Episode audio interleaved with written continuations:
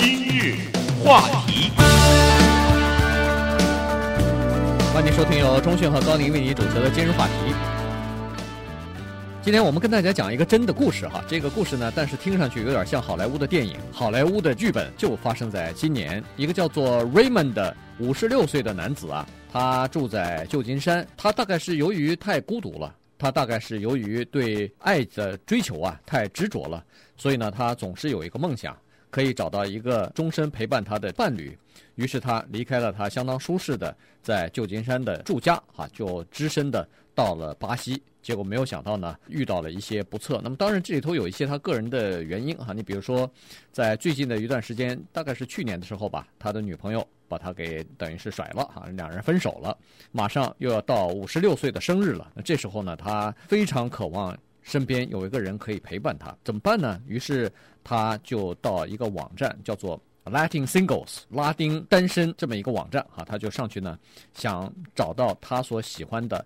拉丁裔的，就是这种南美洲的女孩子。那么果然，在这个上头呢，他发现了一个差不多四十岁出头的一个女性，叫做 Regina。这个女性的笑容是非常迷人的，呃，对一个中年的男子来说，这个是可以呃挑动他的哈。然后呢，他不知道的是，这个 Regina 身边有一些相当凶残的朋友吧？嗯，所以这个故事呢，就从这里展开了哈。当他上到这个网站的时候呢。几乎已经决定了接下来的他的命运。这个五十六岁的 Raymond James Merrill，我们叫他雷蒙，是一个弹奏吉他的演奏家，一个音乐家，同时呢也是一个木匠。这两个行业结合在一起，听起来有点不太配哈。但是你想想，他在过去的这么多年里面，他已经五十六岁了嘛，所以一定也是有一些积蓄的哈。在银行里面呢，他把钱拿出来以后，登上了飞机啊，就去到巴西去了。去巴西见这个刚才说的叫做 Regina 的这个女人，这个人的名字啊，Regina Filomena Krasovich Rashid，这么一个女性呢，在网上经过一段通信以后就约好了见面，她就飞到巴西去了。这个女性啊，在巴西开了一个算是一个很小的私人的这么一个美容店，这个美容店里头呢。可能还兼给人打一打这个肉毒杆菌什么之类的。对，就在他住的公寓里边。对，他就在家里面给人家做点美容什么的。我们的这个雷蒙啊，到了巴西以后呢，给这个女人买了很多昂贵的礼物，同时给他的这个私人的美容店里面放了自己的一万块钱进去，算是礼物了，送给他。他看到这个女性，他已经完全不能自控啊，完全失去了控制力啊。他说见到了这个女性啊，我才知道什么叫爱情，为了你。我可以把我的房子卖了，我准备干脆连我的国家我也不要了，我就把房子卖了，把家里的这个能卖的全都卖了以后，拿了钱我就退休了，到巴西跟你结婚了。嗯，那么他踏上这个异国之路，他踏上了结婚的旅途，但是没有想到，到巴西不到两个星期就死了。那么最后找到的是一个烧焦的尸体，嗯，呃，而且是丢弃在一个贫民窟的一个坟坑里头啊。所以后来，呃，这段故事我们慢慢的再跟你讲。那调查人员呢，就开始对这个事情死人案就进行调查了。这里头因为涉及到。很可能是谋杀，那肯定他不是自杀的嘛，对，而且自杀了也不可能自己把自己 烧死啊，跳到坟坑里头再自己点着火，嗯，这个看上去不像，于是就开始对这个案件在进行调查，到底是谁涉及的这个案子？当然，他的这个女朋友啊，就是他想要去结婚的那个 Regina 是脱不了干系的。那么他身边还有谁呢？那这个案子就这样开始了。调查人员首先着手的呢，是从他的电子邮件开始哈。这个一看电子邮件，这已经有差不多五个来月的双方电子邮件的往来。毕竟是一个异国的谈情说爱嘛，所以在这个里头，你肯定是要通过电子邮件来传达信息的哈。看得出来，在过去的几个月里边，双方是相当的热烈的。他们克服了语言上的障碍，哈，时不时的电子邮件里边除了英文之外，还掺杂着一些西班牙文和葡萄牙文。嗯，中年的浪漫史啊，从这里头就可以窥见一斑了。对，在那华丽的浪漫的辞藻的下面呢，却有一股金钱的暗流啊。在互相对对方倾诉自己内心的爱情的时候呢，有的时候也会提出一些让人觉得跟这个爱情有点格格不入的东西。我们先看这样的几个电子邮件哈。首先呢，是我们的这个雷蒙先生啊，他写给这个女性的。他说：“每次我进行一次呼吸，我爱你的程度就更加深一步。这不是有点像那个呃邓丽君的那个歌吗、啊呃？每呼吸一次就多爱你一分、啊。对对 对，这大概 受了感染哈。他说：“我为你准备好的亲吻啊，因为他没见面嘛哈，就像那天上的繁星一样多呀。”对呀、啊，这个女的接到这个邮件以后，马上回来了哈。她说：“你准备了很多亲吻给我，你看看我准备了多少亲吻给你。我准备的亲吻呐、啊。”就像是那天上下来的雨滴一样多啊！那些雨滴在那黑暗的夜晚都待在你的窗户上，然后当天亮的时候，那待在你窗户上的一滴一滴的雨珠，在太阳的照射下反射出美丽的光芒啊！那。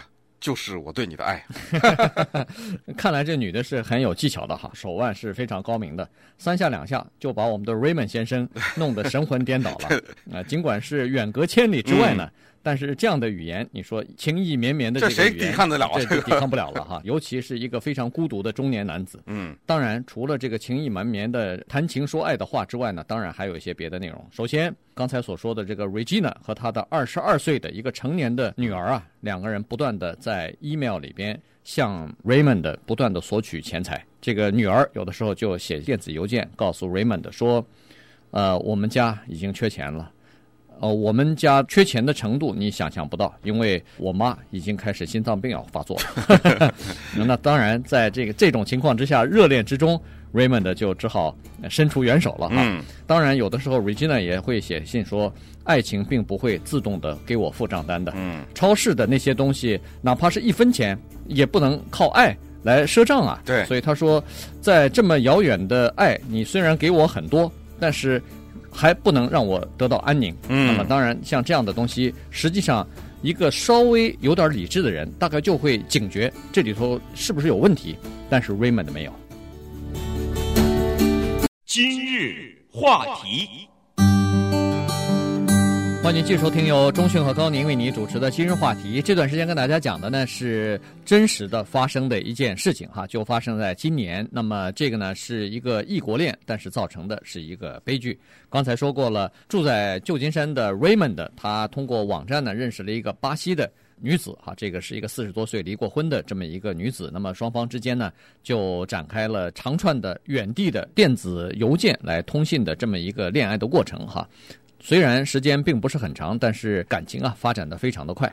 那在这个时候呢，现在调查人员发现，实际上那个女的呀，在巴西还有另外一个男朋友，那个是 那个是她真正的男朋友。这个美国人惨了哈，对，是冤大头啊。对，所以那个时候呢，在电子邮件当中呢，也发现他和这个 Raymond 保持通信的同时，又给他的另外一个摄影师朋友呢。写过一封邮件啊，上头要求说给我再照几张个人的写真集啊。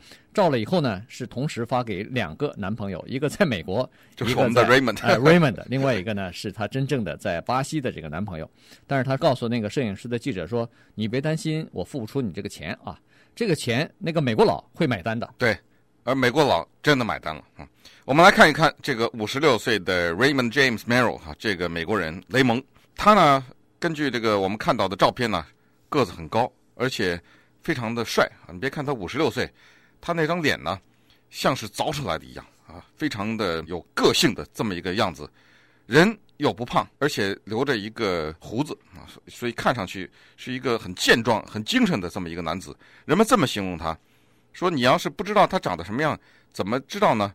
说他是给那个万宝路香烟做广告的那个嗯粗犷的那个男子，加上披头四乐队的列侬啊，John Lennon，就是把这两个人揉在一起，就是他长得这个样子。嗯，他本身他的吉他弹得非常的好，多年来在一个摇滚乐队里面做吉他手，同时他自己也写了很多的摇滚音乐和蓝调的音乐。那么当然了，他终生的梦想呢，就是变成一个有名的乐队里面的吉他手，变成一个像披头四或者是其他的一些。这样的乐队当中的一个名人哈，但是这个梦想没有完全的实现。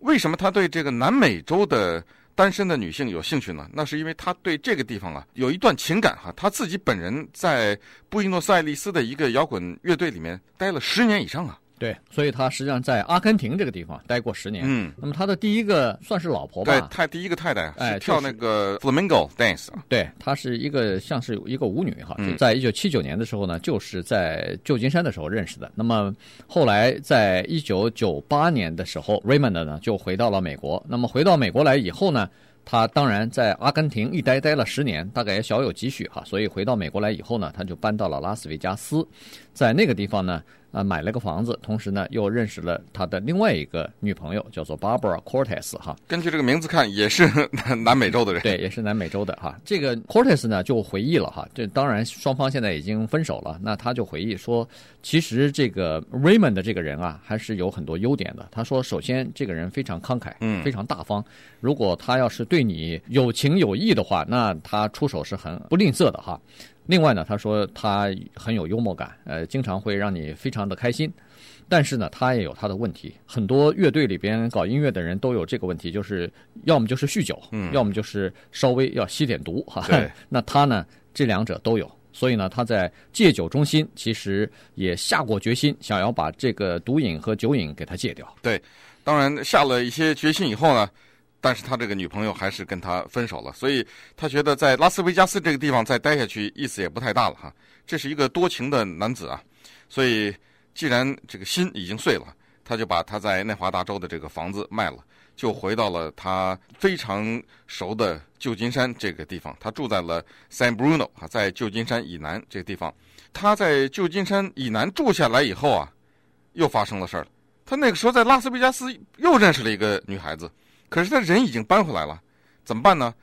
开车十个小时，嗯，就往那儿跑啊。为了跟这个女孩子交往，他每一次开车十个小时，而且在这个车里面放昂贵的礼物带给这个女朋友。但是这个就是这么残酷哈！你开十个小时也好，你带很贵重的礼物也好，这个其实并不是维系一个关系的最重要的东西。结果又一次的感情失败了。对。那双方分手以后，他当然心情就非常沮丧。这就到了我们刚才所说的这个快到五十六岁生日的时候，他孤独一人啊，这个孑然一身呢。嗯，呃，在旧金山也不知道做什么好。那于是呢，他就打了这样个念头，就准备退休了。退休以后呢，他说：“我这点钱在美国可以过得相当的舒服，到巴西去那个地方，那靠我现在这点钱，那过得应该算是富翁一样的生活了。我干脆到巴西去算了哈。既然现在在这个网上又认识了一个他认为是相当令他心动的一个女朋友，那没准我跟他结婚以后，我干脆移到巴西去居住就算了哈。那当然。”呃，现在才知道，实际上他是太痴迷了，他对爱情太理想化了。实际上他根本呃不太清楚哈。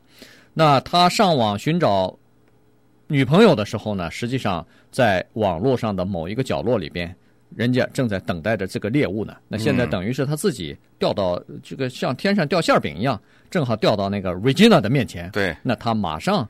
就把他给抓住了。对，自投罗网哈。这个自投罗网是又是怎么发生的呢？就是当时呢，他上网查的时候，看到这么一个讯息，有一个杂志哈，是巴西的专门是皮肤保养这方面的一个杂志。在这个杂志上有一个广告，这个广告在宣传什么呢？是宣传说，如果你身上有什么胎记啊，有什么斑呐、啊、痦子啊，什么这种东西啊。一般的人不都想办法什么镭射或什么办法给它除掉嘛？嗯，或者当然最严重的时候可以用手术的办法除掉哈。他说我有一个新的办法，这皮肤保养杂志上是这么说的，我可以用一种纹身的办法，就是把这个本身比如说不太好看的这个胎记呢，我往上画一张画不就行了嘛？就遮住了嘛，反而变得更好看了嘛。同时呢，在这个广告旁边附有一张照片。这个照片是一个几乎是袒胸露背的这么一个女性，这个就是后来和我们的这个 James 谈恋爱的这个四十多岁的这个女性哈，她穿了一个非常低胸的这么一件衣服。这张照片呢，就引起了我们这个 James 的注意。那么后来在这个单身拉丁女性的这个网站上，他就结识了这个女性。那当然，他想正好是那个他在杂志上看到的那个人嘛。那现在能够跟他交往，他就对他一见倾心了。那么稍待会儿呢，我们再看一看，到了巴西以后到底是发生了什么事情。今日话题，欢迎收听由中讯和高宁为你主持的今日话题。这段时间跟大家讲的呢是一个真实的故事哈，在旧金山住的 Raymond，他通过电脑的这个网络啊。认识了一个远在巴西的女朋友。那么双方通过电子邮件的一段谈情说爱之后呢，终于他们两个人就准备要结婚了啊！至少在 Raymond 这边，在这个美国的男子这边呢，他是这样认为的。那再看一看他在网上认识的这个巴西女子 Regina 到底是什么样一个人吧。其实从现在的调查当中来看呢，这是一个心中充满着怨恨的女人。她对自己的所有的一切几乎都很不满意哈。首先，他恨自己赚钱赚的太少，养不起自己的一儿一女。然后呢，他又恨自己没有营业执照。呃，在自己的那个非常简陋的公寓里边，在给人家打肉毒杆菌，或者是做那个护肤的这种美容的服务哈。同时呢，他也怨恨自己的父亲。这父亲呢是一个黎巴嫩的移民，他是非常成功的一个商人，但是看来没有给女儿带来很多的快乐，所以他总感觉到生活是不公平的，生活对他尤其是相当苛刻的，所以呢，他想方设法、不择手段的。在攫取金钱。嗯，这个时候呢，五十六岁的 Raymond 就进入到了他的生活当中。那么这个期间，两个人在通讯的时候呢，这个巴西的女人呢，就给他发了很多的照片。这些照片呢，都是他找的职业的摄影师给他拍的。其中，在警察调查的时候，发现有一些极具挑逗性的照片。其中有，比如说他的上身完全都没有穿衣服，然后呢，下面的牛仔裤拉链是敞开的。然后他两个手放在自己的胸上，这样的照片寄给这个美国人。你说我们这美国人能不买飞机票吗？然后一方面挑逗他，另一方面呢，我想这个女人她把一个男人要控制在手里哈，真的是有办法。给他写 email 的时候这样写：我是一个很有传统的一个女性，如果你想跟我在一起的话，我们必须得先结婚。对，还来这个哈。当然，在这种挑逗之下呢。Raymond 买了飞机票，在二零零五年十一月份的时候就去了巴西。那一次他在巴西待了十二天，这个十二天下来，他已经完全的神魂颠倒了。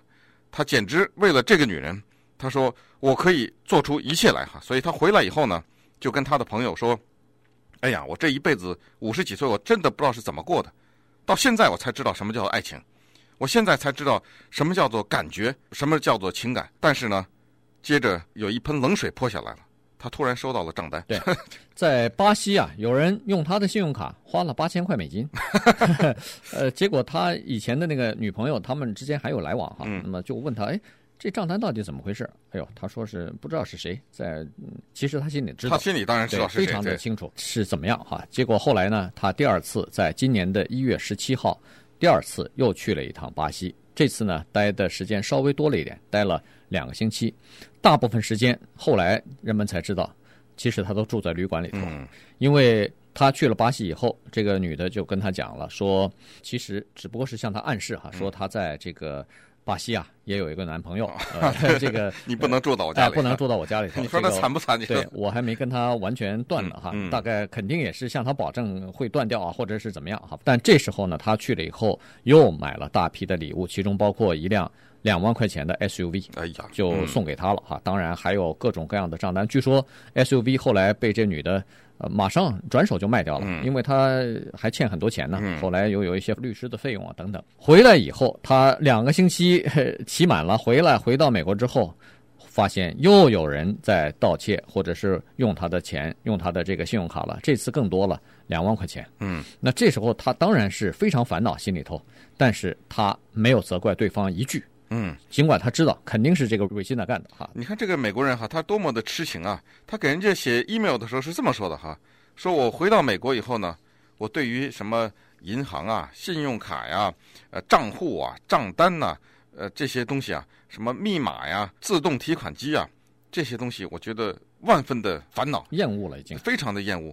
他说我们之间能不能没有这些呢？我可不可以，比如说听到的词汇不是钱，不是信用卡，而是。糖果，而是你，Regina 呢？对，看看他这么天真的一个，对，他他以前那个女朋友还劝他呢，说看这种情况，你赶快断掉吧，嗯，你这个不是一个好的兆头。从现在开始已经发现问题了，但他不以为然。他说，为了爱情，我可能是要付出一些东西哈，哪有不劳而获，哪有天上掉下馅饼给你的？哦、这个东西如果要是美好的东西，我就应该为之付出代价呀。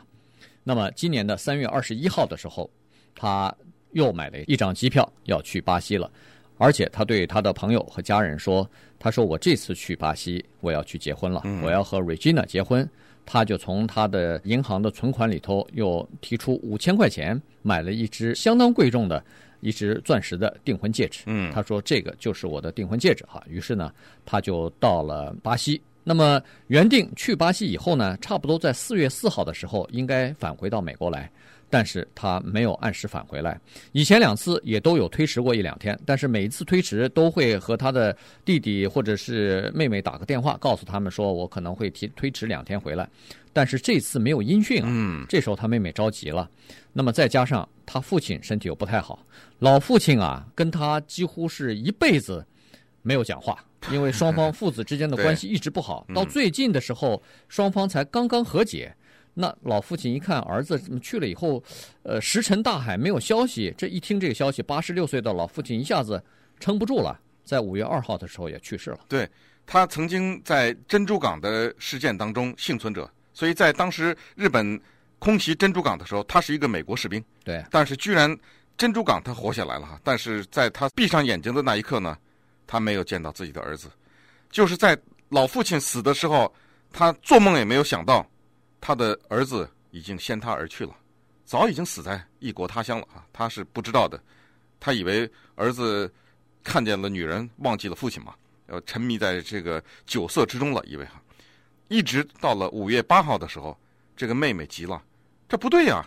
你说你结婚也好，你是呃不想回来也好，总得有句话传回来啊！这怎么没有话呀？这个现代通讯这么方便，这个时候他马上还有和这个。雷蒙的前女朋友啊，两个人马上就通知了旧金山的呃这个 San Bruno 的警察局，然后警察局又告诉了联邦调查局，联邦调查局马上又通知了在巴西圣保罗的美国驻巴西的总领事馆。那么这个时候呢，才展开了一系列的调查。那么稍等一会儿我们再看一看这个调查的经过，以及最后这个 Raymond 他是怎么死的。今日话题。欢迎继续收听由钟迅和高宁为你主持的今日话题。这段时间跟大家讲的呢是 Raymond 的故事。他是旧金山的一个音乐家，退休以后呢，他就准备和巴西的一个女孩子结婚，然后呢就移居到巴西。结果没有想到去了那儿以后不久呢，就被人给谋财害命，等于是害死了哈。刚才说过了，他一直。延期没有回来，又没有音信的时候，家人着急了，于是就打电话报警。那么，联邦调查局和美国的驻巴西的大使馆、领事馆呢，都已经介入了，要求追查。那警方当然就开始进行调查了哈。那这时候再一看，他家里头的信件呢，堆积如山了。这时候突然发现，实际上很多都是信用卡的账单，嗯，还有一些是要求他付这个 mortgage 啊什么的这个账单哈，差点房子就被人银行收回去拍卖了。那到五月底的时候，巴西的警方就开始询问这个 Regina 到底发生了什么事情。他说是，呃，Raymond 确实是来过，但是四月底的时候走了，说是去海滨另外一个海滨城市看另外一个女朋友。但是呃，这个巴西警方到那面再一问呢，这女朋友说她根本没来过。嗯。那么同时，他在呃拉斯维加斯的一个银行账户呢，再一调查，突然发现，在二月二号到五月十二号这短短的三个月期间。他账户里边有十三万两千块钱的现金被转账转走了。嗯，所以呢，后来这个银行发现情况不太对，所以就下令说是任何的从这个账户再转钱出去，全部停止、冻结。哈，那这时候呢，他们就收到一个电子邮件，从巴西寄来的，呃，语法不通的一个邮件，是以这个 Raymond 的口气写的。哈，说是我现在急需要五万块钱，但是银行还是没有给。对，这个写的这个英文也文法不通嘛，哈，觉得非常的奇怪。但是大家都不知道，就是当警方开始调查的这会儿，Raymond 已经死了两个月了，啊，已经长达两个月的时间就这么消失了。后来，从家里人到警察到联邦调查局、美国大使馆，全都放弃了，觉得这个就是一个无头案了，没法查出来了。这么久了，这个人没有了。那也这就是叫做罪有应得，或者是说叫做呃命运的安排哈，就是这么巧。一个偶然的机会，这个案子非常轻而易举的破了。这发生在什么事情呢？六月二号的时候，有一个在巴西黑市上换这个美钞的这么一个人报告了向警察，他说有一男一女在一个停车场里对他进行袭击，在巴西的美钞的黑市上呢，呃，主要是换这个美元和欧元的。那么当时这个人就说啊，有一男一女呢来到他的车上，假装说要跟他换一些美钞或者是欧元，结果正在交易到一半的时候，突然之间对他进行攻击，那这就是抢劫了，这是等于是哈。但是后来他也反抗，最后打了半天呢，一看呢，好像一下抢不到了嘛，这一男一女啊，他们开着那一个车就跑了。可是，跑了归跑了，在扭打的过程当中，这个女性把她的手提袋留在了人家的车里面。对，这简直是，这是一个现成的破案的一个线索，就送给了警方。对，那警方一看，这手提袋里头除了有这个 Regina 自己的身份证之外，还有那个美国人 Raymond 已经死去的这个美国人的、哎、死去的美国人的银行的提款机啊、嗯、呃信用卡呀等等都在这儿了。那当天。警方就把他给逮捕了啊，当然是以抢劫罪来进行起诉的。然后搜查他的住所的时候，发现他家里头全部刚刚装修过，这个而且呃除了装修过花了巨款之外。他在这个冰箱的门上头还贴了一个单子，这个单子上长长的写着东西，要马上要购买的东西 啊，从 DVD 到什么电视机到冰箱、洗衣机，哎，您凡是能想到的东西，他都要重新购买，而且还要买全副的东西要给他的这个女儿哈，所以光要买这些东西又是两三万块钱美金的东西。嗯，那这个时候呢，从他家里头也搜出来，就是。呃，美国有的时候你听到的那个约会时候强暴让人吃的那个迷幻药一样，嗯、迷幻药，对、哎，这个呢是他们伪造处方从药局里头买来的大剂量的这个镇静剂啊，所以在这个时候，警方推测呢，他可能是用这种药让这个 Raymond 失去知觉或者失去了反抗能力之后，要逼他说出银行的暗码呀等等。嗯，对，在吃了迷幻药以后，另外就是在爱情的驱使之下，Raymond 讲出了一切。他就向这个女的讲出了他的信用卡的密码啊、银行提款机的密码、账号啊，什么全都告诉了这个女的。当这个女的获得了这个消息以后呢，觉得这个美国人没用啊，嗯，于是在这个吃了迷幻药以后，就让她自己的在巴西的男朋友把这个美国人给勒死了，嗯，勒死了以后呢，弃尸荒野啊，就这么把这个美国人的生命就给结束掉了，嗯，那么当然这个。警方就开始调查她的男朋友了，在巴西男朋友发现这个人呃在警察局是有案底的哈，这是一个小骗子，嗯，而且有过诈欺罪，但是呃这个人呢又不见了哈，失踪了。那么然后呢，这时候呢他又有一张照片，就从这个照片里头呢，警察拿来以后给那个黑市交易外汇的那个人去认去是谁呀、啊嗯？你你认不认识他这个女朋友的那个男朋友哈？结果他指着照片上的另外一个人，嗯，说哎。这个人是跟我一起抢钱的，嗯，而不是那个女的男朋友。于是呢，警方就把那个人给抓住了。对，那那个人一抓住以后呢，警方也知道那个人在警方也是有案底的，经常犯一点轻罪，什么走私个毒品啊、吸个毒啊之类的。